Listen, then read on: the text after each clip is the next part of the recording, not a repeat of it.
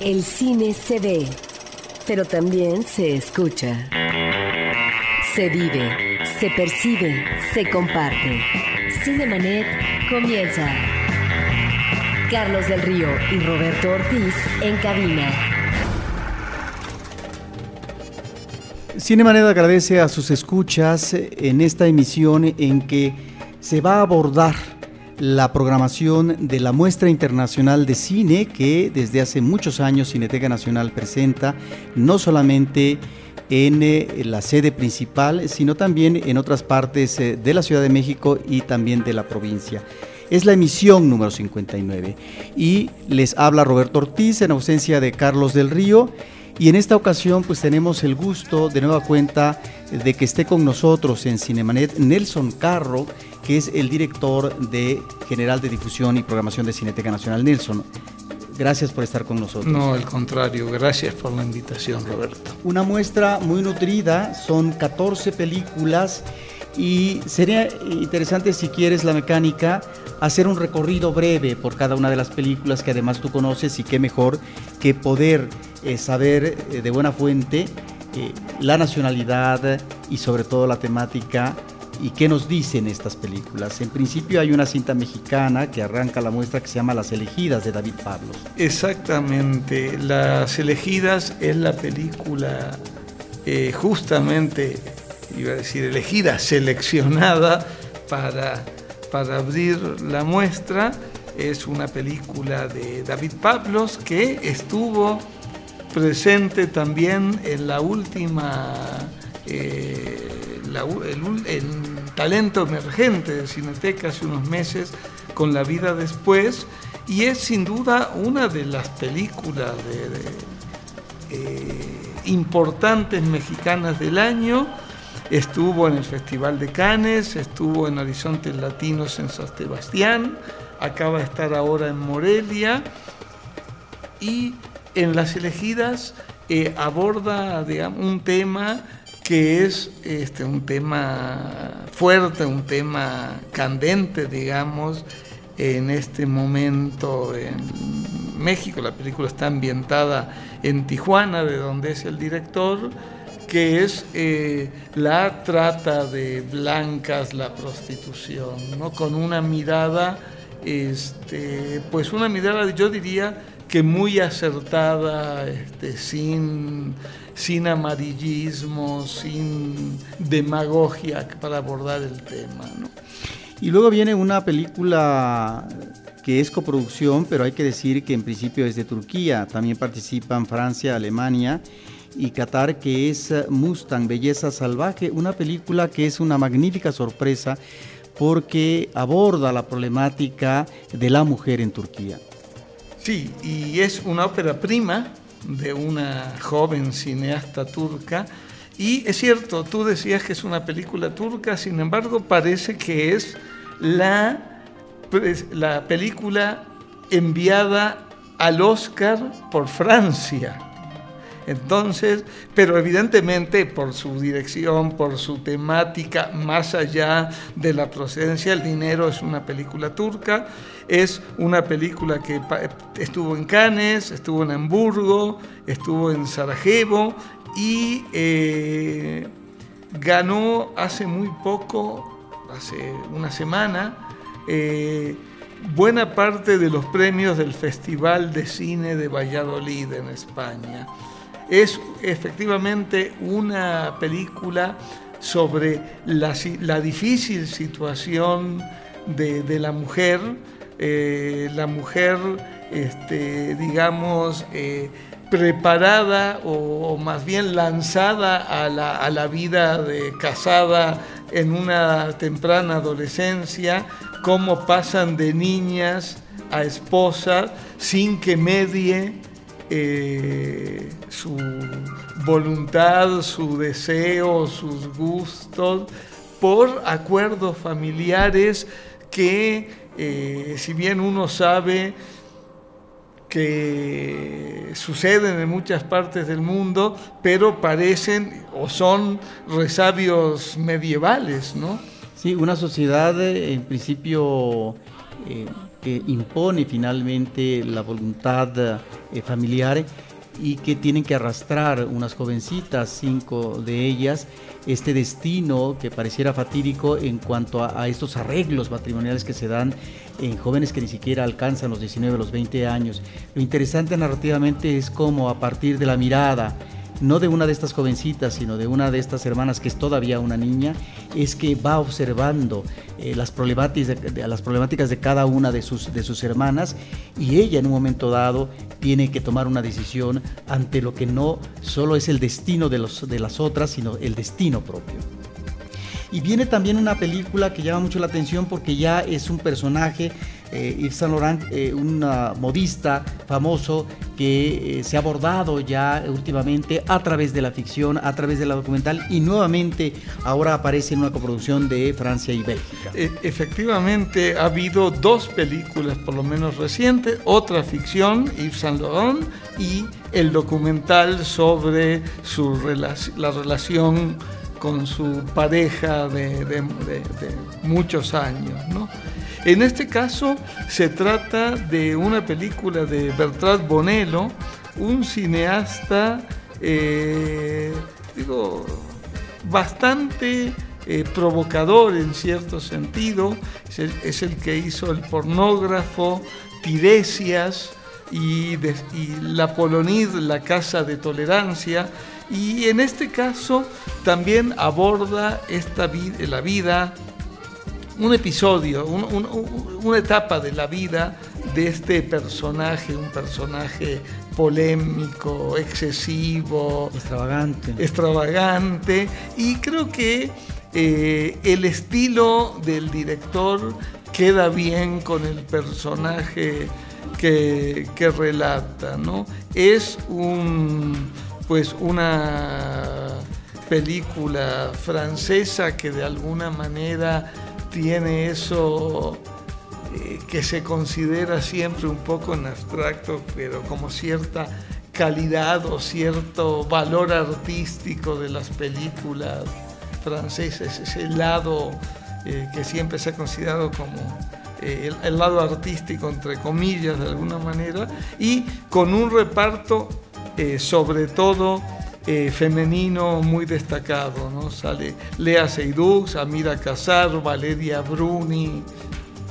Ahora, eh, viene una película, una coproducción nórdica entre Islandia y Dinamarca, que es una magnífica sorpresa. Estuvo también recientemente en Orilla, que se llama Carneros, es el título que lo pusieron aquí en México, y que eh, pues aborda una problemática de dos hermanos que tienen muchos años, décadas, sin comunicarse, no obstante que viven uno al lado del otro.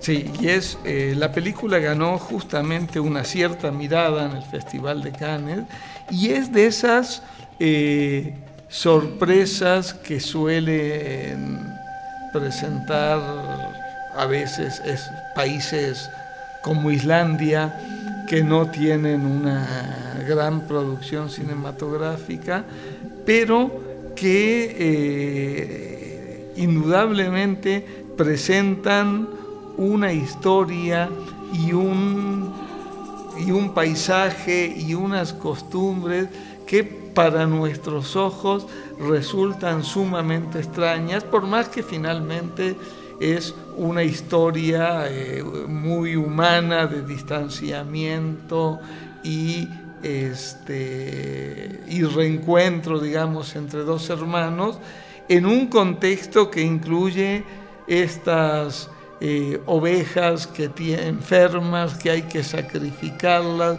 y cómo el sacrificio de esos rebaños puede terminar con una forma de vida que tiene generaciones, ¿no?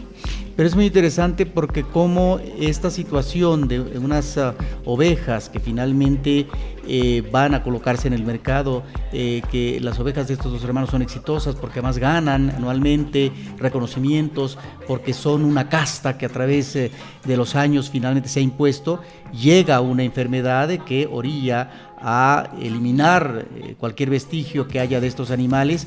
Y en medio está la crisis de dos hermanos y si se puede preservar o no ese vínculo que a final de cuentas eh, se dio en un principio cuando eran niños, pero que después, más adelante en la juventud, se perdió. Es realmente una película que apela a la reunificación en, la, relación de hermanos y que en ese sentido tiene un manejo muy dramático, sobre todo en la eh, última parte de la cinta.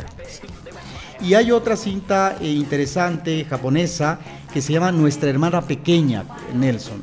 Es la película más reciente de Hirokazu Koreeda, el mismo director de, tal, de Tal Padre, Tal Hijo, una película que fue muy exitosa cuando la pasamos en la muestra y después en su estreno. Y creo que esta película puede eh, funcionar, digamos, de, de manera similar. La historia es una historia muy, muy atractiva.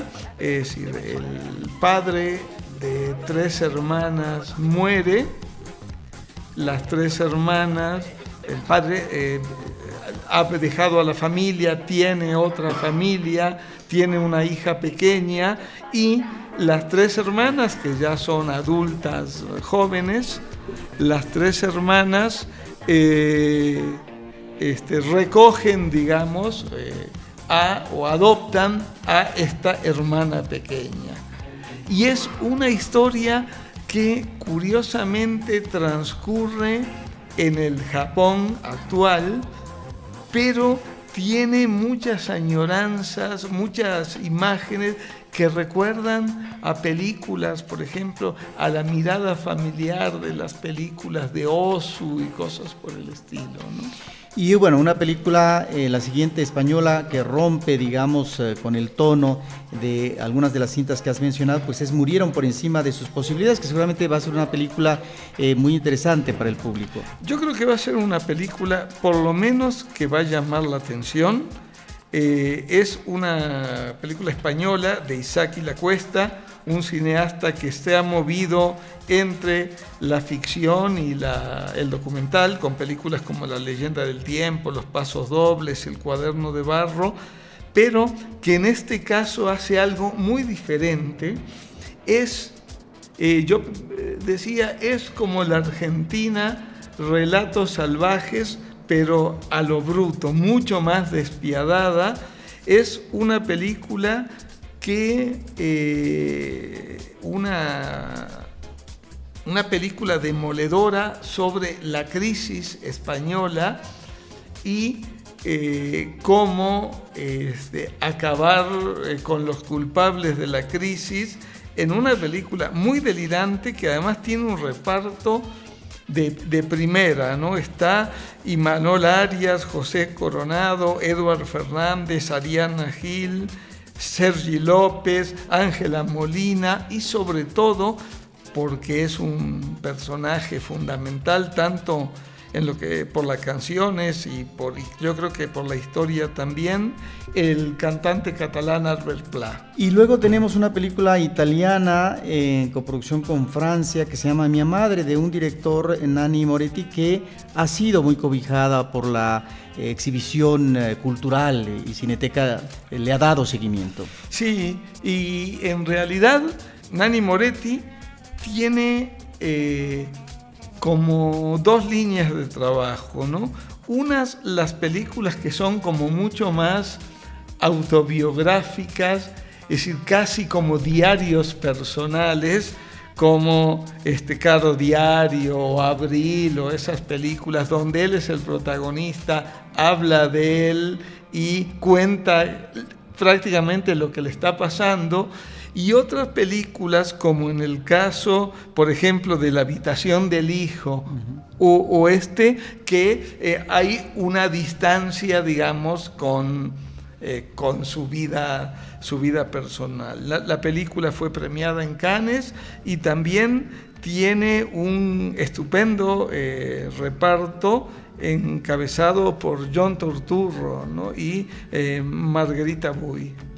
De Sudamérica y específicamente de Chile está la película El Club.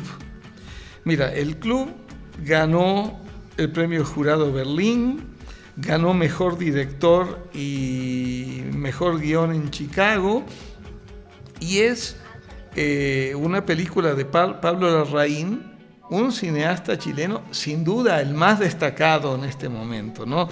Seguramente todos o han visto o han oído de Tony Manero, de Postmortem, de No, que son películas eh, chilenas de, una, eh, de, un alcance, digamos, internacional eh, y que en este caso aborda el tema, un tema,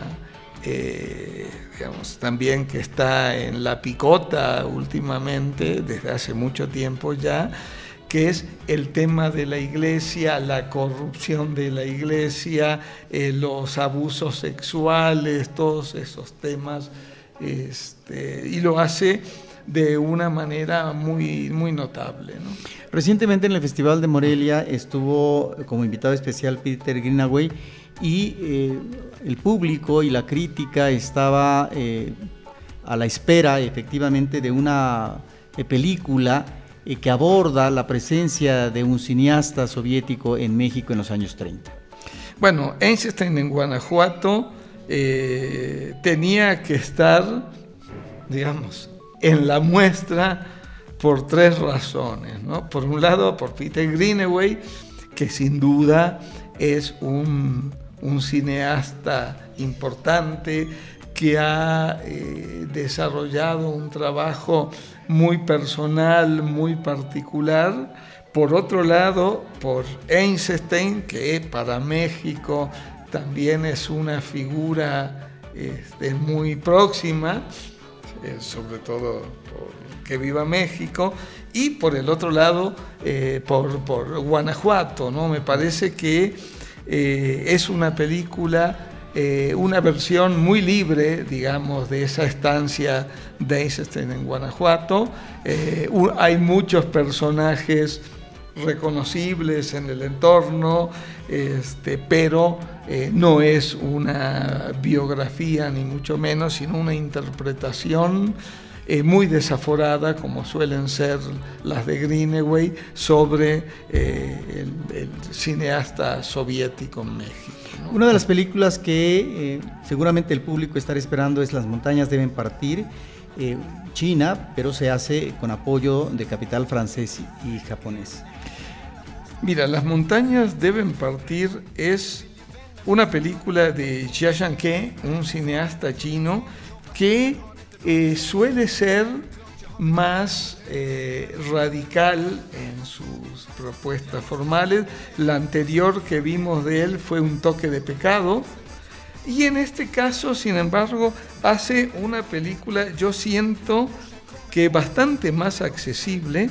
Eh, la película tuvo el premio del público en el festival, en el festival de San Sebastián para contar la historia de unos personajes a lo largo del tiempo, sobre todo el, eh, de la protagonista femenina, pero es una historia de una pareja que eh, se casan, tienen un hijo, después él se va, este, el hijo crece y así va pasando eh, varios, varios años hasta que el hijo ya es un adulto. Este, eh, y muestra de alguna manera eh, una, pintura de, más que de la evolución, un retrato de la, de la sociedad china y las, digamos, las posibilidades de, salir, las posibilidades de, moverse. ¿no? De Europa en coproducción Bélgica, Francia y Alemania está Tres Corazones con un reparto atractivo. Sí, Tres Corazones cuenta, eh, digamos, en principio un triángulo, un triángulo amoroso. Es una película dirigida por Benoît Jacot, un cineasta de larguísima trayectoria de los años 70 eh, y efectivamente las dos protagonistas femeninas son Charlotte Gainsbourg y Chiara Mastroianni. Eh, también es, es, otra película yo diría que tiene esa, el, esa, el tono ese del cine, del cine francés de calidad, de calidad que no es el cine eh, francés más comercial, obviamente, pero que tampoco cae en las propuestas más radicales. Ese cine que los franceses saben hacer y manejar muy bien. ¿no? De Reino Unido hay una película que se llama 45 años. Bueno, 45 años es una película eh, muy, muy sorprendente, sobre todo en el nivel de las actuaciones. La película está protagonizada por Charlotte Rampling, que los más jóvenes la recordarán por Joven y Bella y por Melancolía, y los menos jóvenes por La caída de los dioses de Visconti o por Adiós hermano cruel, o películas claves de los años 70, ¿no? Pero es una mujer que, una actriz que ha envejecido muy bien actualmente. Y la acompaña un actor que sí que para los jóvenes seguramente no debe decir nada, que es Tom Courtenay, que hizo películas claves en el cine inglés de los años 60, Un mundo frente a mí, Billy el mentiroso. Su gran éxito internacional fue Doctor Chivago y después lo vimos en El vestidor. Pero en esta película son dos ancianos eh, que festejan sus 45 años de matrimonio. de matrimonio, porque los 40 no los pudieron festejar porque él estuvo enfermo, y cuando van a festejar los 45, llega la noticia que una exnovia de él, que se había perdido, creo que en Suiza, en la nieve, acaban de encontrar su cuerpo y está conservado exactamente como era 45 años antes. Entonces eso provoca una terrible crisis en el matrimonio. Es, es, realmente una película de esas películas británicas sólidas, de actores eh, y muy, muy, muy interesante. ¿no? Una película con un título largo es una producción de Alemania, Noruega y Francia y se llama Una paloma reflexiona sobre la existencia desde la rama de un árbol. Bueno, ganó el León de Oro en Venecia. Y es una película eh, que quizás podría considerarse como la más, no diría experimental, pero sí formalmente la más extrema de, de esta muestra. ¿no? Está dirigida por el, por el sueco Roy Anderson, el mismo que hizo Canciones del Segundo Piso y Tú que estás vivo, y tiene esa misma estética de planos fijos con enormes profundidades, donde las historias se desarrollan un poco como en cuadros vivientes que retratan el absurdo de la existencia. ¿no? Es un cineasta con una enorme ironía para captar ese lado absurdo de la existencia y del comportamiento humano. Y que además eh, ha sido un cineasta al que la Cineteca Nacional, en términos de programación, le ha seguido la pista. Finalmente, la muestra internacional eh, Nelson, en su edición número 59, remata con una cinta que seguramente debe ser muy atractiva para el público, que es Steve Jobs. Yo creo que debe ser una cinta atractiva, sí, y además no solo por el tema, por el personaje, pero además porque está dirigida por Danny Boyle, el director de La vida en el abismo y de Quisiera ser millonario. Y esta película, lo interesante que tiene, que se, centra casi exclusivamente en diferentes momentos en la carrera de, la, de la vida de Steve Jobs, antes de salir a enfrentar al público para algún tipo de presentación.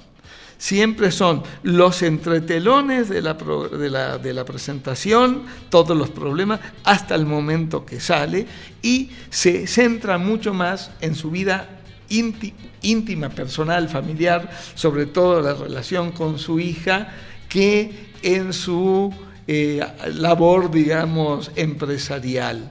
Eh, lo que vale la pena decir que ha sido una película muy polémica, que la familia de Steve Jobs eh, la rechazó desde el comienzo, que varios directores, varios actores, perdón, fueron convencidos o presionados por la familia para que no aceptaran el papel, hasta que finalmente lo aceptó Michael Fassbender. Es una película, eh, no es una película especialmente eh, favorable al personaje, no es una apología, ni mucho menos, es una película bastante crítica y, eh, como sea, con una estructura muy interesante. Una película no complaciente, seguramente.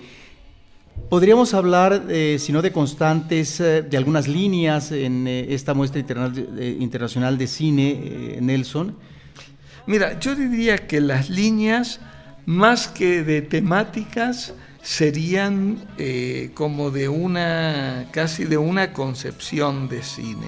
Eh, esta muestra, eh, nuestra intención, y esperemos que se note, considerando que ya tenemos dos muestras, el foro y talento emergente, la idea fue definir un poco con mayor claridad cada uno de estos espacios. Entonces, la muestra tratamos de recuperar la idea original, digamos, las películas premiadas en los festivales, las películas de, nombres importantes, las películas con actores destacados y sobre todo las películas que van más por el lado narrativo de contar una historia que nos atrape, que nos interese, mucho más que por el lado más experimental, radical, como son muchas veces las películas del foro o varias de las que pasaron en talento emergente. Entonces, ese fue un poco el planteamiento. Creo que en general eh, lo conseguimos bastante bien, en algunos casos obviamente, digo, no es lo mismo Steve Jobs de atractivo para el público que Carneros, pero de alguna manera son películas que el público que ve una y otra puede disfrutarlo las dos sin sean películas que realmente le choque porque sea algo que, que no es para nada narrativo, que le parece aburridísimo, el tipo de cine más, más adecuado, digamos, al, al foro o a talento emergente. Estas películas van a estar en Cineteca Nacional, eh, están varios días, cuántas funciones y en qué otras uh, sedes paralelas en la Ciudad de México o en la zona metropolitana estarán. Bueno, eh, las películas van a estar en Cineteca a partir de mañana, que se inaugura. Van a estar eh, seis días cada película, en pares. O sea, cada película va a tener 12 funciones en Cineteca. Y a partir de ahí empieza su circuito por el área metropolitana, que incluye las salas comerciales, salas universitarias, el Politécnico y algunas otras eh, eh, eh, salas culturales. Y después, a partir de enero, empezará su circuito por, por 24, 25 sedes en todo el país. Como siempre, en la página de Cineteca, www.cineteca.net, pueden encontrar todos los datos, horarios de, toda la muestra en todas las sedes. Cuando uno piensa en el número de muestras, efectivamente, eh, encontramos eh, recientemente eh, dos muestras anuales. Eh, pero es ya el número 59, es decir, son muchos años. La muestra se volvió en eh, su arranque, en su mm, camino original, en una alternativa, efectivamente, del cine que era importante ver en México en aquel momento, pero sigue siendo finalmente eso, ¿verdad? Sigue siendo de manera diferente. En los años 70, incluso en los años 80, la muestra era la posibilidad de acceder a una eh, cantidad de películas que generalmente uno no tendría ninguna otra posibilidad de ver. Ahora eso ha cambiado, afortunadamente, en la, ciudad de, de México en la época actual, hay una cantidad de posibilidades de acceso al cine a través de, de los cineclubes, las salas comerciales, eh, la televisión, eh, pero de cualquier manera lo interesante es que la muestra sigue ocupando un lugar muy importante para eh, todos los cinéfilos. ¿no? Podemos decir que el público sigue esperando la muestra. Yo creo que sí, porque además siempre eh, la muestra de alguna manera asegura como un cierto eh, nivel, digamos, de, de calidad, nivel de cine que más allá que después mucho público se pueda, pueda discrepar y diga, no, ¿cómo programaron esta película en la muestra? Que es horrible, pero incluso ese hecho demuestra que el público tiene una cierta confianza en la muestra y en su programación. ¿no? Pues Nelson Carro, te agradecemos. Eh, tú eh, estás encargado desde hace ya varios años Eres el responsable de la programación de Cineteca, no solamente de la muestra del Foro de Talento Emergente, que es un nuevo proyecto, sino también de toda una serie de ciclos eh, que podemos ver en Cineteca Nacional, que nos remiten a diferentes momentos de la historia del cine, a países, a directores, a temáticas, géneros, etcétera, e inclusive últimamente de clásicos del cine que el público que pertenece a otra generación puede verlos por primera vez en, pantalla grande. Eso creo que es algo muy importante. Cuando pensamos en lanzarlos de clásicos en pantalla grande, no sabíamos cómo iba a funcionar. Ya estamos terminando el primer año, ya estamos hoy, estamos programando ya la, la mitad, la primera mitad del año próximo y efectivamente la respuesta ha sido notable. Claro, no siempre igual, pero hay películas que han llenado tres funciones, hay películas que han tenido 800, 900 espectadores y, hay respuestas del público eh, sorprendentes, ¿no? Digo, aplausos al, al final de alguna película de Rossellini o de Resné, o, que sorprende mucho en este momento. ¿no? Pues Nelson, te agradecemos, Nelson Carro de Cineteca Nacional, eh, que nos hayas compartido y que tengamos esto, una probadita, para que el público esté presente en cada una de estas películas de la Muestra Internacional de Cine en su edición número 59. Muchas gracias por estar con Cinemanet. gracias a ti, Roberto. Y nosotros eh, les agradecemos eh, y los estaremos esperando próximamente para hablar de cine, cine y más cine.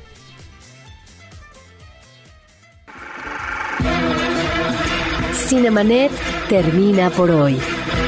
Más cine en Cinemanet.